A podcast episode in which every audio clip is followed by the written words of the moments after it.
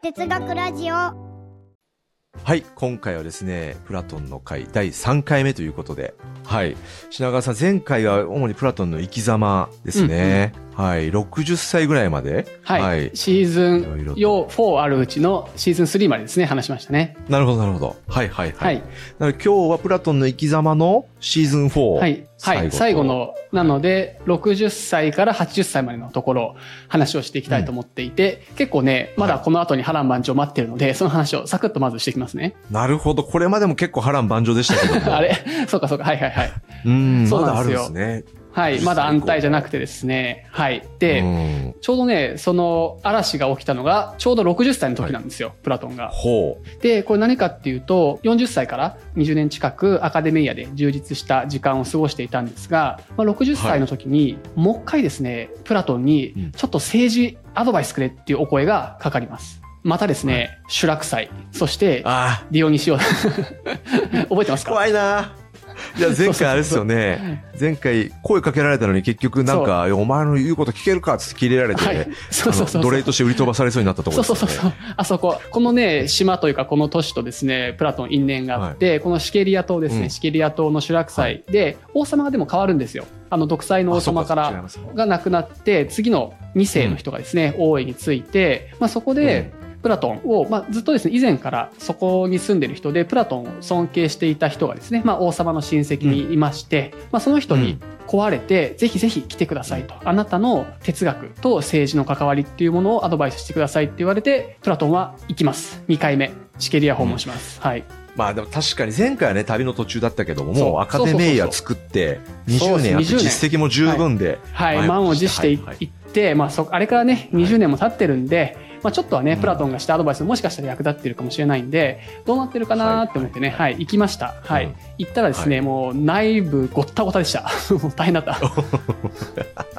なるほど。はい、はい、はい。で大変な状態でもそこでプラトン先生が来てまとめていくっていう感じになるんじゃないですか？はい、な なるといいんだけど、はい、あのね、ちょっとちゃんと説明していくと、まあ、行ったんですよ。はいで、プラトンを呼んだ人はデュオンっていう人で、まあ、この人が王様の親戚みたいな感じなんですね。はい。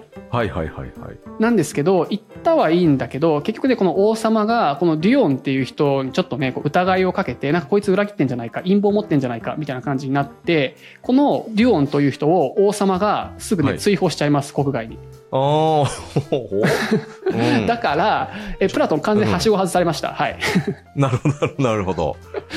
また雲行き怪しくなってきましたいね。や、もう雲行き、だからこれもさ、企業の中でもあると思ってて、いや、ぜひうちの会社に来てください。あの、君来てくれたらうちの会社めっちゃいいよって言われて行ったら、自分誘っ、うんめっちゃ誘ってくれた人がいなくなってたみたいな、そういう感じです、イメージで言うと。うん。いや、これもあるあるですね。あの前回は社長に誘われて、は社長と対立してダメってなったのが、はいうんうん今回はその幹部の人に誘われて、で、はいその入社したら幹部の人辞めちゃったみたいな。そうなんですよ。そそうそうそそうういうことですね。はい。いや、そう辛いな、なプラト。ン。辛い辛い。はいで、もうこれもやっぱね、数ヶ月でなので、もうはしご外されうん外されちゃったので、ダメだって言って、プラトンは一回またアテネに戻ります。こんなことがありました。なるほど。まあこれが嵐、60歳の時に起きた嵐でして、もう一個嵐がありまして、もう一個嵐はですね、何年後なんだろう ?6 年後かな ?66 歳の時なんですけども、また呼ばれます、プラトン。まあ、実績ありますからね。はい出てきてそう、ますから。もう有名だからね。ちょくちょく呼ばれると。うん。はい。シュラク祭から呼ばれます、また。またシュラク祭？そうそうそう。はしご2回も、はしご外してきてるのに。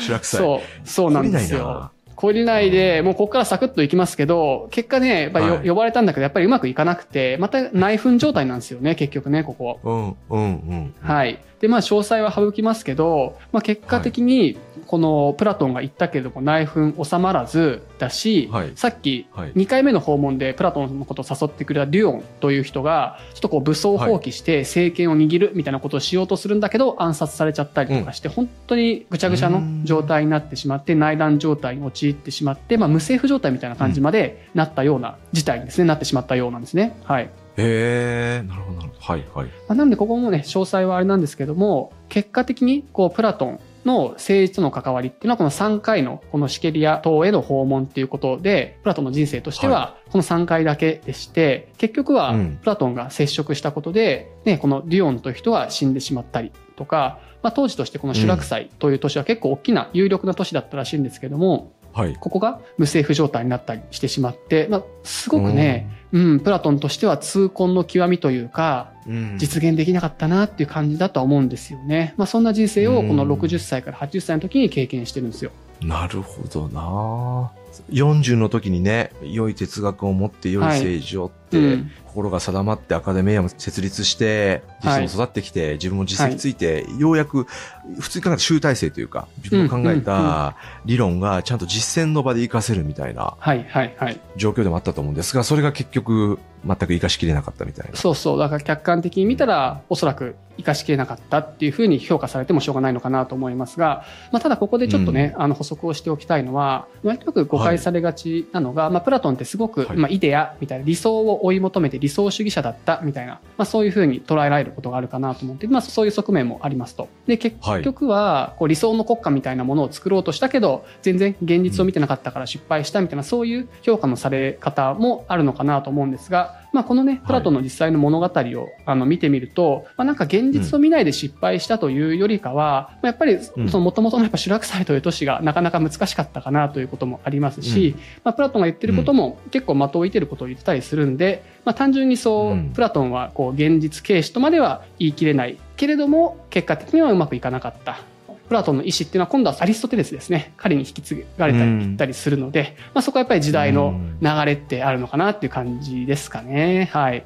なるほどな。まあではいも、あれですもんね、毎回、シュラク祭3回ぐらいかかっても、結はい局、実践できなかったって感じですもんね。実践する前にはしごを外されちゃってるそうそうそう。そう。そうなんです毎ね。そうそう。実践できなかったっていう方が正しいと思います。はい。おっしゃる通りですね。ううんんうん。回。なるほどな。はい。という感じでこんな事件がありまして、まあでもアカデミアの方は60歳以降もシーズン4でもしっかりと運営がされていて、まあその、この事件があった前後くらいにアリストテレスが17歳の時にこのアカデミアに入って、はい、まあものすごくこう活躍をしていきますね。で、結構またね、どっかで触れると思うんですけれども、アリストテレスとプラトンの考え方って正反対の意見も多かったりするので、結構ね、バチバチにぶつかったりもするんですよ。あー、なんかね、教科書ではいもなんかすっげえ批判したみたいな。うん、あ、そうそうそうそうやってま。したよね。うん。はいはいはい。そうそうそうそう。そういうところもあったりするんですが、まあ逆に言うと、アカデミアっていうのはそういうディスカッション、対話っていうものを大事にしていたので、ね、何個上かちょっとわかんないですけど、数十歳上のプラトンはそういうアリストテレスの、うん、そういう考えをしっかりと、まあ尊重していたとも言えるかもしれないですし、まあそういう人がいたからこそうんアリストテレスが花開いていったっていう側面もあるかもしれませんが、まあそんな感じで、こう学問探求は60歳以降も続けていって、最後、プラトンは、まあ、なんか最後死ぬ時の瞬間みたいなところはソクラテスみたいうん。にこう劇的なところはなくて、まあ、これもいろんな伝えられ方されているんですが、まあ、こう書籍を執筆しながら死んだとか、まあ、高熱が続いて死んだみたいないくつかなんかエピソードはあるんですけども、まあ、おそらく静かにこう死んでいってちなみにプラトンは生涯独身だったので、まあ、静かに息を引き取ったんじゃないかなっていうのが、はい、ちょっと前回から続くプラトンの人生80年間って感じですね。なるほど。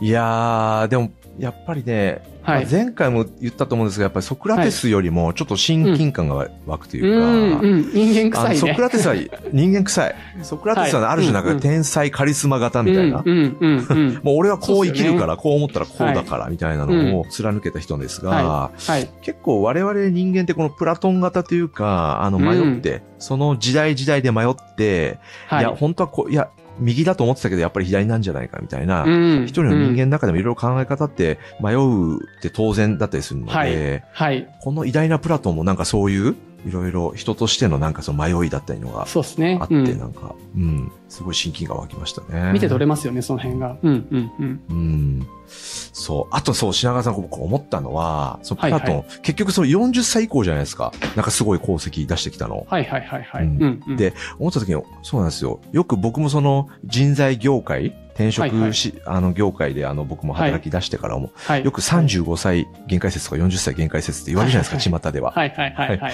で、僕も35歳を40で転職し越すとはい、転職しづらくなるみたいな、そういう話ですね。しづらくなるみたいな。うんうんはいうんそれ以上ちょっと能力が伸ばしづらいみたいな。うん人は成長しづらいみたいな、一般的に言われてて、で、僕も40歳の時にこう転職、まあ、ミュージシャンからこうビジネスパーソンになった時、結構心配、ね友達からめっちゃ心配されたんですよ。うん。いや、お前40から無理だろうみたいな。そうそう。うん。でもなんかこう、片や、その時に僕思ってたその、ドラクエのはい。作曲者の杉山浩一さんっはいはいはいはい。うんて、まああの、品川さんもドラクエの曲作っはいた杉山さんご存知だと思うんですが、はいはいはい。杉山さんあのドラクエの最初の1の名曲作ったのおいくつの時だと思います、い、え ?40 歳、45歳。や、違うんです。確かね、50代半ばなんですよ。おー、はいははいいはいはいははいい。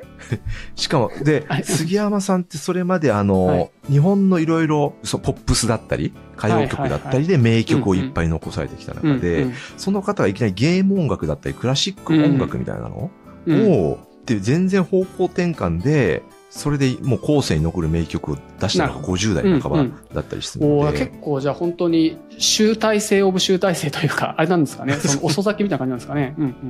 あの、いや、しまあ、杉山先生はもう、若い頃からはその、なんだ、普通のポップス界では有名で、ああ、そうかそうか。違うはいはいはいキャリアチェンジしたっていうか、ちょっとジャンルの違うところで57半ばからもう一回集大成というか、な、な、うんうんうんう。っていうんのを見たときに、なんかやっぱり、いや、35歳、40歳限界とかなくて、うんもう全然、ちなみに杉山先生もそのなんでドラクエみたいな名曲生まれたかって、なんかの記事見たときに、はい。その時なんか調子が良くてノリに乗ってたみたいな、なんかいいねインタビューなんか言われてたんですよ。これすみません。はいはいはい。事実かどうかはあれですけど、はいはいはいあの、そう、ははいい、なので、見てなんかやっぱり年齢関係ないなって改めて思って、うん。うん。ね、このプラトンの生き方見ても、あ、はい。そうだよな。もう40歳の時に腹くくって、そこから何かを成し遂げるって全然できるなっうん。ていうのが、この方の人生見て改めてこう自分自身も励みになったし、うん。そうっすよね。だから、あの、講師のあの、なんか何歳で学を志すとかあるじゃないですか。で、それ多分ね、40歳はね、不不惑なんですよ。だから、ま、惑わずなんですよね。だからちょうどやっぱその頃にこう、迷わず行くみたいな、僕はそプラトンを見ていてそれを感じたんですが、まさかのそれが、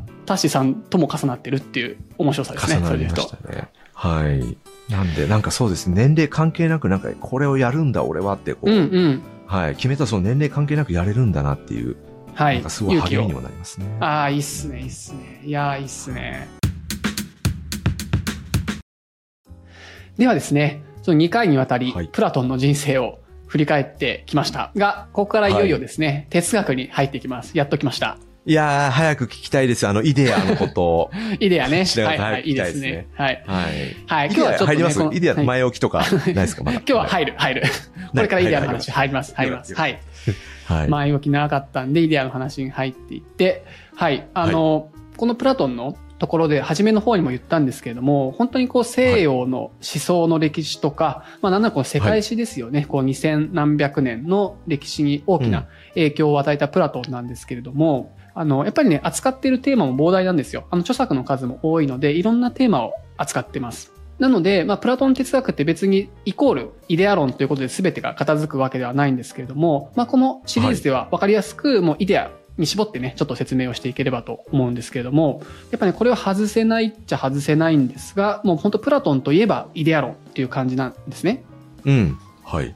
で、ちょっとちゃんと見ていくと、実はプラトンの著作にも、まあ、前期、中期、後期みたいな感じで、まあ、人生の中でいつ頃に書かれた著作かっていうところが区別がされていて、イデアに関するプラトンの考えもその中でちゃんと見ていくと変化してるんですね。はい、あの時はこう言ったけどこっちではこう言ってるみたいなことが結構あったりします。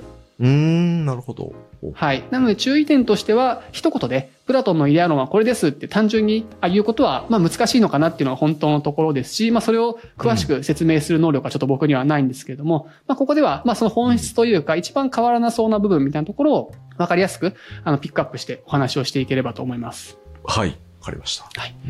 で、ここからが本題なんですが、まあ、そもそもじゃあイデアって何なのかというところで、初めの方に少しだけ軽く触れたんですけれども、改めて説明をしておくと、まあ、これも完全に僕の、まあ、わかりやすく例えたらこんな感じだよねっていう説明ではあるんですが、まあ、プラトンのいうイデアというのは、まあ、僕たちがこう普段見ている世界とか現実にこう認識しているものっていうのは、実はある意味では偽物というか、劣化版コピー、海賊版みたいなものであって、実は他にもっと美しくて本物で純正品みたいなものがあってそういう世界があるんだよっていうのがイデア論の革新かなと思うんですね。これ前に説明したところですね。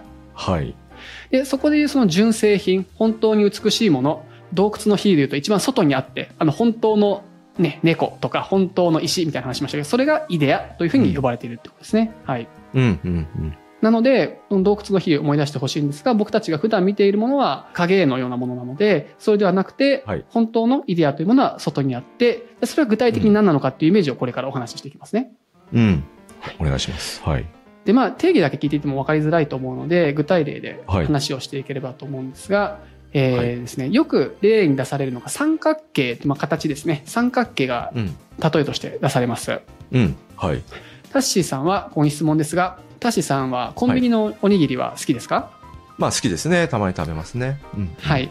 何が好きですか？具は。コンビニのおにぎりで。えーっと、やっぱり鮭。ね。はい。はい。鮭。おえ、これはなんかいいですよイデアと関係あるんですか？いや、まるまる。鮭オッケーオッケー。鮭ね。はいあはい。鮭、あのどうどういう形のやつですか？あの、あの、いろいろあるんですか、えっとあの柔らかい海苔のタイプと、こう、パリパリのやつと。ああ、まあでもやっぱりパリパリ？あのあ、そうですよね。分かれてて、分かれてフィルムはいはいはい外してパリパリ、自分でパリパリするやつ。あ、ははいい、あの、正解です。はい、ありがとうございます。そうです、そうです。はい。それを言ってほしかった。え、クイズだえ、丸い、なんだっけ、やつとかなんあか。の、なんか、しっとりがふにゃふにゃしてたやつ。あれダメダメダメ。あれそれダメダメ。ダメ、あれダメパリパリの方ですよね。はい。パリパリの、はいじゃあ、鮭おにぎりあるとして、じゃあ、はいその鮭おにぎりって、どんな形してますか、見た目で言うと。まあだから三角形ですよね。はい。はい。三角の形してますよね。はい。はい。なので、僕たちその鮭おにぎり見ると、あ、これ三角形だねって思うと思うんですよ。うん。はい。ただ、よく見ると、このはい。鮭おにぎりって、実は微妙に多分凹んでたりだとか、角丸かったりするので、まあ厳密な意味での三角形ではないですよね。ああ、厳密な、そうですね。うん。はい。曲線、曲線だったりしますからね。直ちょっとね、曲線っぽいところもあるので、違いますよね。うん。じゃあ、ここでタシさんにもう一個質問なんですけど、タシさんって、こう厳密な意味での三角形って、これまで見たことあります、えー厳密な意味での三角形？はい。厳密な意味？えはいでも普通に。算数数学の授業で、はいはいはい。うんうん。教科書に載ってるやつとか、はいはいはい自分でこう、はいそれこそちゃんと直線で引いてるやつとかは、うんうん。ちゃんと、ちゃんと厳密な意味での三角形。三角形。はい。は。はいい。鮭おにぎりよりかはちゃんとしてそうな感じしますね、その辺は。ちゃんとしてますね。うん。はいはい。ありがとうございます。ちょっと僕、まあ、この厳密な意味の三角形何かっていうのをウィキペディアで調べてみると、まあ、定義としてはまあ、同一線上にない3点と3つの点ですね。うん3つの点とうん、それらを結ぶ3つの線分からなる多角形のことを三角形というらしいです。厳密な意味では。はいはいはい。そうですね。ただ、ここでよく考えると、実うんはこの定義で表される三角形って、おそらくうん僕らはですね、一回も見たことは本当はないはずなんですよ。うーん。ん？だって、同一線上にない3つの点はい。を線、はい線で結んでる？はいはいはい。そうですよね。そうなんですれは、ね、ある教科書でもよく見る、はい。本でもよく見る思うと思うんですけど、はいはいまあ、そこで紙に印刷されてる綺麗な三角形ってでもそれめちゃめちゃ拡大すると、多分こう紙の上になんかインクジェットかなんかで印刷されてるわけじゃないですか、そうですね。うん。はいそうすると多分ねどっかガタガタしているところもあると思いますしなんか多分ドットなはずなんですねおそらくあ印刷的に言うとあ、が、そうか。はいドット？そうなんですよあの印刷されてるだけなんでうん。じゃあもうちょっと言うとですね三角形って線とか点で構成されてるっていうふうにさっき言ったじゃないですか、はいはいはい。で、これも厳密に考えると、線って幅、本当はないですよね。あなんかそんなのやりませんでした、幅ね昔。はい、幅。あ。ああ、なん幅はか、はいはいはい。やりましたよね。そう、だから、この三角形の面積を求めようっていう、こう書いてあって、実はでも幅が1ミリっていうことを計算入れないといけないなんてことありえないじゃないですか、普通は。ああ、あ、確かに、ああ、そういう意味で線は、厳密な四角形になるってことですね。どの我々が見てる線は、すべて。その幅が、幅を考慮すると。そう、四角形になっちゃいますよね、本当はね。そうそうそうそう。なっちゃうってことですねあーそういうことそうそうそう。だからそれも、そんなことありえないわけで、幅がないし、はい。はい。はいあとは点もそうですよね。点も厳密に言ったら面積ないはずじゃないですか。点の面積が1ミリ平方メートルなんてことありえないわけですよね。本来は。点って本当に点なんで。ああ、でも我々が見てる点は確かにちっちゃな円。そうそうそう、本当はね。そうそうそうそう。そうだ、厳密な意味での。る点じゃないんですよ。はい。だから、え僕たちが見ている点っていうのは厳密な意味での点ではないし、その点の集合であると言われている線も厳密な意味での線ではない。そして、点と線からなる三角形というものも厳密な意味での三角形ではやっぱりないはずなんですよね。点とか線が見えない以上。まあまあまあまあね。はい。はい。あれ？あ、ちょっとなんか怒ってますか？いやいや、いや、なんか、まあ、そ、そそりゃそうだけども、みたいな感じ。そうでしょ？はい、そうですね。うん、うん。そうそう。え、でもこれすごく大事なポイントでして、はい。はい。だから、は今の話、ね、もうめちゃめちゃ納得してくれたっていうことがすごく伝わってきたので、あの、はい今の話を、はい、前提にすると、僕らはが教科書で見ている三角形とか、まあ、シーチキン、うんあ、シーチキン、あのシーチキン僕が準備した答えなんですけど、鮭ね、鮭。い急にどうしたシーチキン。や、シーチキンって言うかなと思ったから。白川さんシーチキンが好きなんですか？はい、そう。シーチキだからシーチキンって答え来るかなと思って、はい。鮭のですン。ねな。んで？はいはい。鮭のおにぎりも鮭厳密な意味では三角形ではないし、教科書の三角形も厳密ではないですね。なるほど。はいはいはい。はいこれが、あの、本当にちゃんと数学的なというか、幾何学的な考え方になるのかなと思っていて、なので、うん僕たちは、さっきの話に戻ると、厳密な意味での三角形っていうものは一度も見たことがないし、なんならですよ、はいなんなら人類、ね、これまで何千年の歴史ありますけど、誰一人として本当の意味での厳密な意味での三角形、完璧な三角形って誰も見たことないんですよ、おそらく。なるほど。はい。論理的には多分そうなりますよね、さっきの話で言うと。うん。確かに。そうですね。だから、これまた見方を変えると、僕たちが三角形だと思っているもの、つまり教科書に書かれたなんか三角形の図とか、はい、あの鮭のおにぎりみたいなものは、言い方を変えると、本当の意味の三角形の劣化版コピーであり、海賊版みたいなものなんですよね。なるほどね。劣化版、海賊版。はい。だって本当に言ったらガタガタ、ちゃんとあの、ちょっとガタついてたりとか、幅があったりして、本当じゃないじゃないですか。はい。うんうんうん。っていうのがね三角形を例に出したイデアの考え方の説明でここまで聞いてどうですか？こうプロトンがこう言いたいことがなんとなく想像ついたりしますか？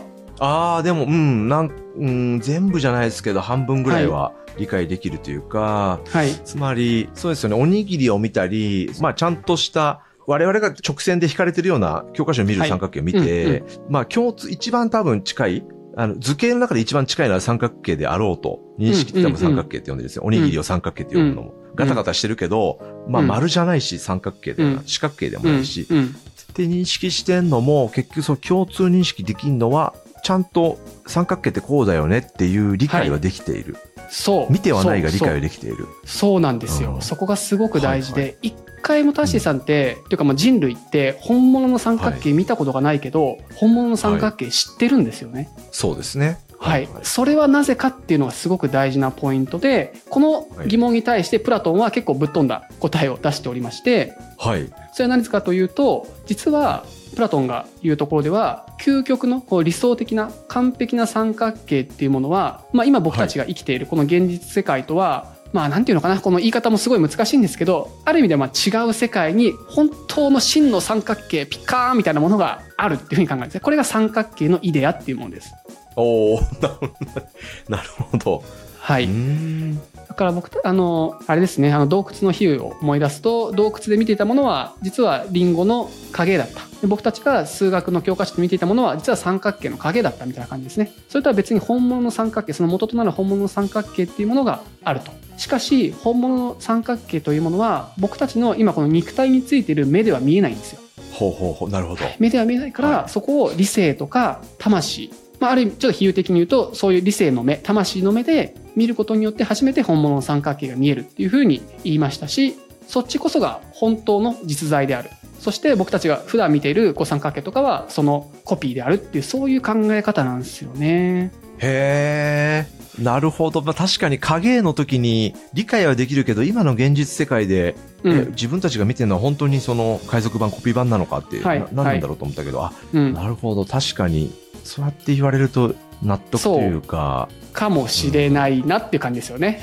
そうじゃない気はするけどそうかもしれないくらいだと思うんですよおそらく。確かに、その、目で見ているものと品川さんが言ってくれて、なんかうん、理解が深まったというか、うん。それはこの、いわゆる現実の物質世界においては、はいはいどうしても制限、多分制約というか制限があるので、そうですねそうですよね。で、我々うんの、しかも目で認知できるのも、あるある種はい幅がないと認知できないので、三角形。そう。図形をそうそうおっしゃる通り、おっしゃる通り。そうです。なるほど。だから、ああ、そうか。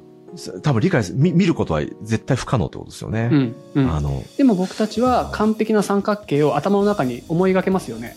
うん。それが三角形のイデア。そう。かっこいいな。それはなんでかっていうと僕たちの魂が三角形のイデアというものを知っていて、それを思い出してるからなんですよ。っていうふうにはあつながっていきます。はい。なるほど。はい。すごいな、この発想。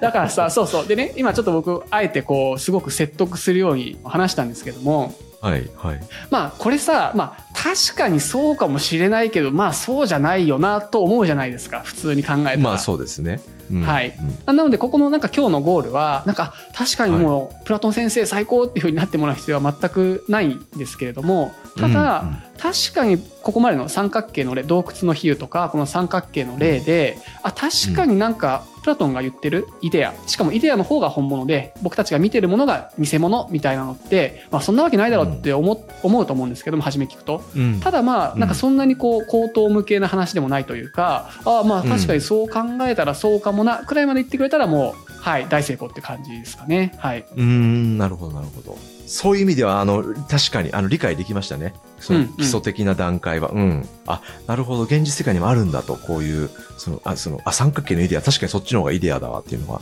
はいまあ、納はいはい。得というか。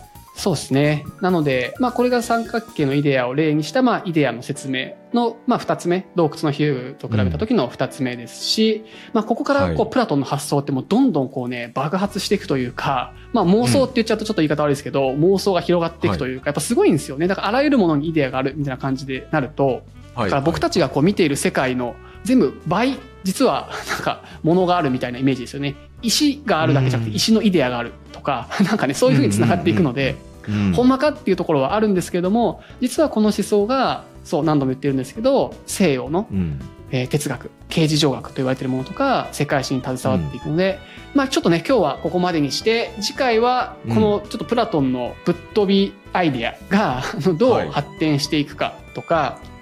究極的にどこにつながっていくかって、まあ、そういう感じの話ですかね。はい。うーん、わかりました。じゃあ今回はこんなところですかね。はい。はい。ではですね、この番組、日本一楽しい哲学ラジオでは毎週ですね、えー YouTube と Podcast を金曜日に配信してますと。はい。はいなので、それぞれですね、フォローだったり、高評価だったり、コメントなどをお待ちしてますので、はい。いや、全然三角形のイデア、全然ようわからんとか、逆に、あの、これのイデアは、あの、じゃあ、野球のイデアはこうだと思うみたいな、なんかそういう、なんかコメントだったり、あと、はい好きなおにぎりの具もぜひコメントいただけるとありがたいかなあ。そうですね。はい。コメントお待ちしてます。はい。ということで、また次回お会いしましょう。ありがとうございました。ありがとうございました。